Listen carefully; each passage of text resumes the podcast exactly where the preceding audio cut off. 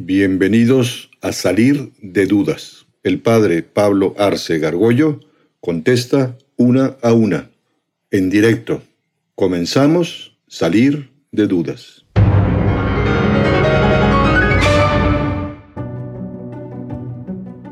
Si Dios es capaz de perdonar a todas las personas, incluso a aquellas personas que han violado y asesinado. Por supuesto que sí. A Dios se le define como rico en misericordia, así dice la Sagrada Escritura. Y Dios efectivamente es amor, aunque a veces parece que no es amor y está dispuesto. Y cada, cada hombre, pues es, es su hijo. Y de la misma manera que un buen padre, una madre, pues nunca van a dejar de querer al hijo, aunque el hijo a veces se, se porte muy mal o haga desastre y medio, pues no deja de ser su hijo, ¿no? Se puede decir que Dios eh, nunca se cansa de perdonar. Quizá el hombre es el que se cansa de pedir perdón. Pero de hecho la Iglesia Católica pues no puede decir, nunca lo ha dicho ni lo va a decir, tal persona está condenada. No puede decirlo de personas que sabemos que hicieron quizá muchísimo mal. Eh, no quisiera poner nombres aquí, pero lo sale un, Hitler o un Mao Zedong o Stalin o Lenin o, o lo que sea, ¿no? Eh, Dios siempre va dando oportunidades, ¿no? va dando señales al, ser humano. Incluso, pues eso lo vemos mucho los sacerdotes. Los sacerdotes atendemos a moribundos continuamente.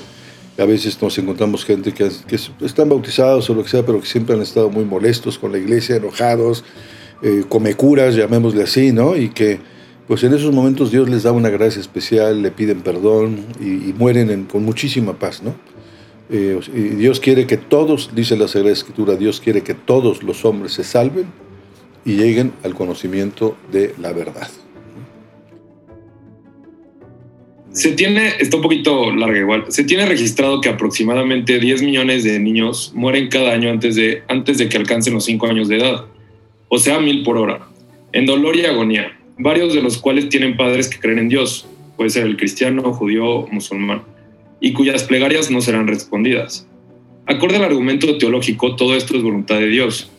Pareciera que, pareciera que cualquier Dios que permite que millones de niños de su propia creación sufran y mueran de esta manera y que sus padres sufran uno de los peores dolores posibles al ser humano, o no puede hacer nada para ayudarlos o le es indiferente.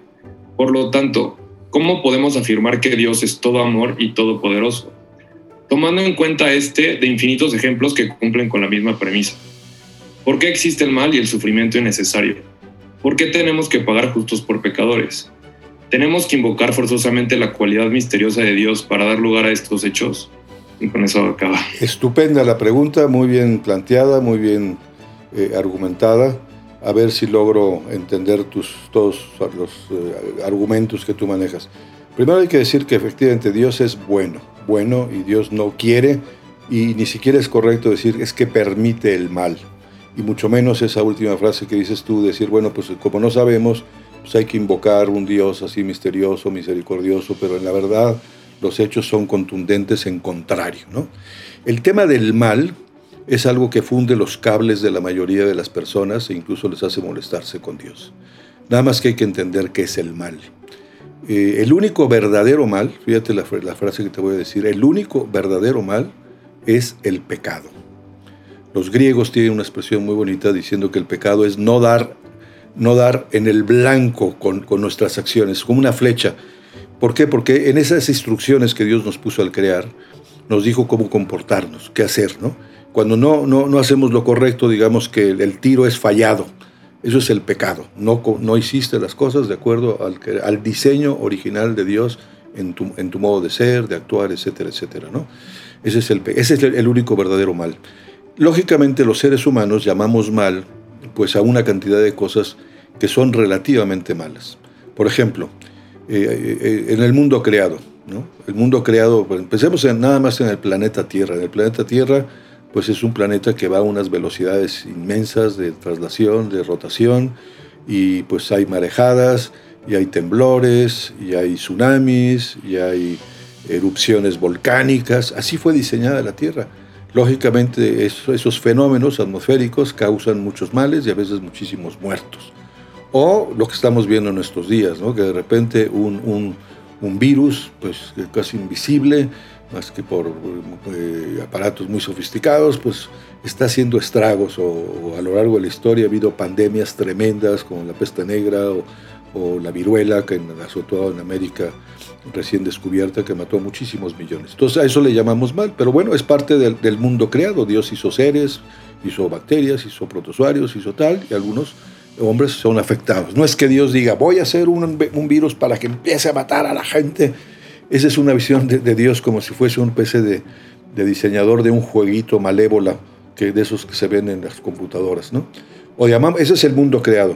El ser humano, el ser humano es un ser compuesto y complejo. Y, y todo ser compuesto tiende a la descomposición. Llamamos mal a envejecer, llamamos mal a la muerte, llamamos mal a la enfermedad, y sin embargo es parte de la naturaleza humana. Todo ser humano pues tiene, sufre algunas enfermedades, unas más graves, otras menos graves, y muchas de esas enfermedades también son efectos o consecuencias de actos libres de otros seres humanos. Yo no sé, ni sabemos si el, el, coronavirus, el COVID-19 fue fruto de un descuido eh, de un ser humano, de una mutación, etc.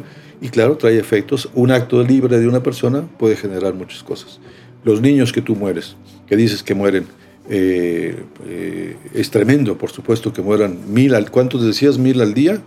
¿O diez mil? ¿O cuántos? Eh, mil, mil, a hora, dije mil a hora. Mil a la hora. Sí, sí, mil, mil a hora. ok, bueno, tú nada más piensa en los millones de abortos, ¿no? A la hora. Esos son muchos millones todavía, ¿no? Eso es todo, todavía tremendo, tremendo.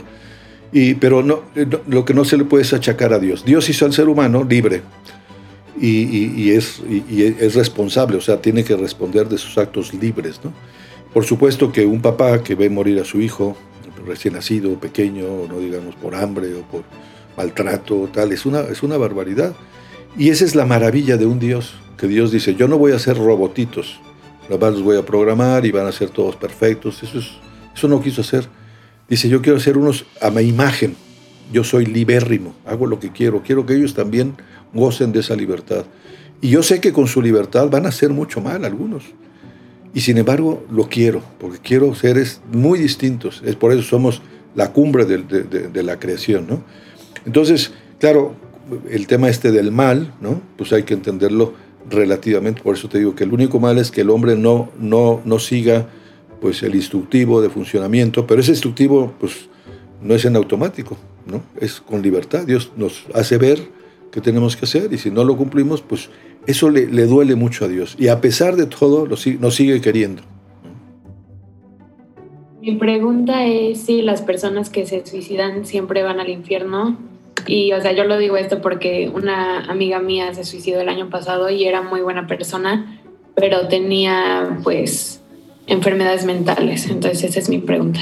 Sí, no, la, la, respuesta concreta es que no, no por suicidarse esa persona va a ir al infierno o va a ser condenada.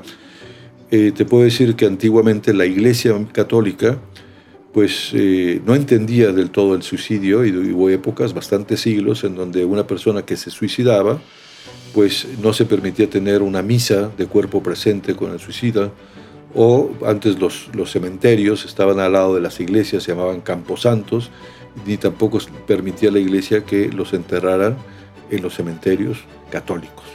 ¿Por qué lo hacía la iglesia? Pues porque era una manera de disuadir a las personas, decir, pues no te suicides porque es muy grave, porque va en contra del quinto mandamiento. Pero a Dios gracias, pues eh, la iglesia también está abierta, ¿no? Y cambia lo que tiene que cambiar y se dio cuenta, gracias a la ciencia, de que el 99.9%, por ponerte un porcentaje, eh, de las personas que se suicidan, en ese momento ya no son plenamente libres. ¿no?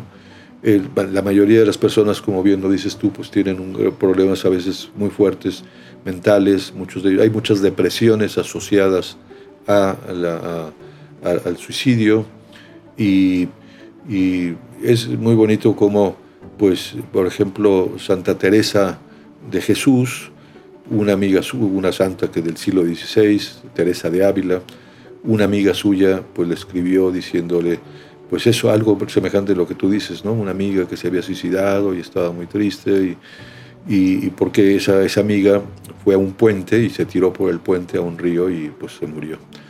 Y Santa Teresa, con mucho sentido eh, común, le dijo, no te olvides que del puente al agua siempre está Dios, como diciendo, ahí está Dios, ¿no? Y, efectivamente, fíjate por ejemplo el caso de Judas, Judas Iscariote, el que traicionó a nuestro Señor, después de haber traicionado a nuestro Señor y ver cómo lo, crucificaron y todo eso, dice los evangelios que se colgó de un árbol, ¿no? Se suicidó. Y a pesar de eso, la iglesia nunca ha dicho que Judas está condenado al infierno, porque igual en esos momentos Dios le dio una gracia especial y el hombre, pues incluso ya con la, ahogándose, ¿no? Con la, la, soga en el cuello, pues pidió perdón a Dios, ¿no?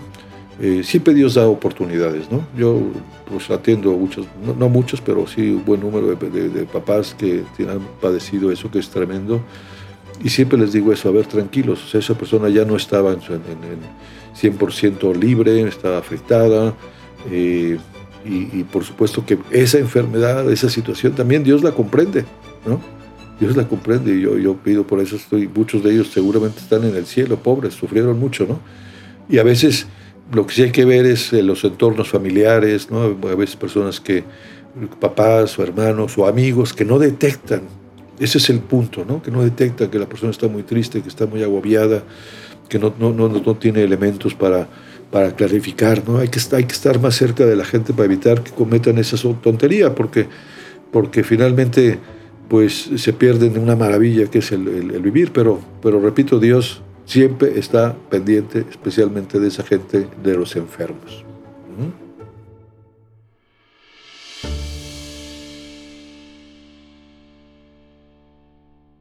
Atrévete a preguntar. Envía tus preguntas por correo electrónico a salir de dudas seguido arroba juandiegonetwork.com. Dinos también si quieres participar en vivo en una sesión por Zoom. Está claro, hay que salir de dudas.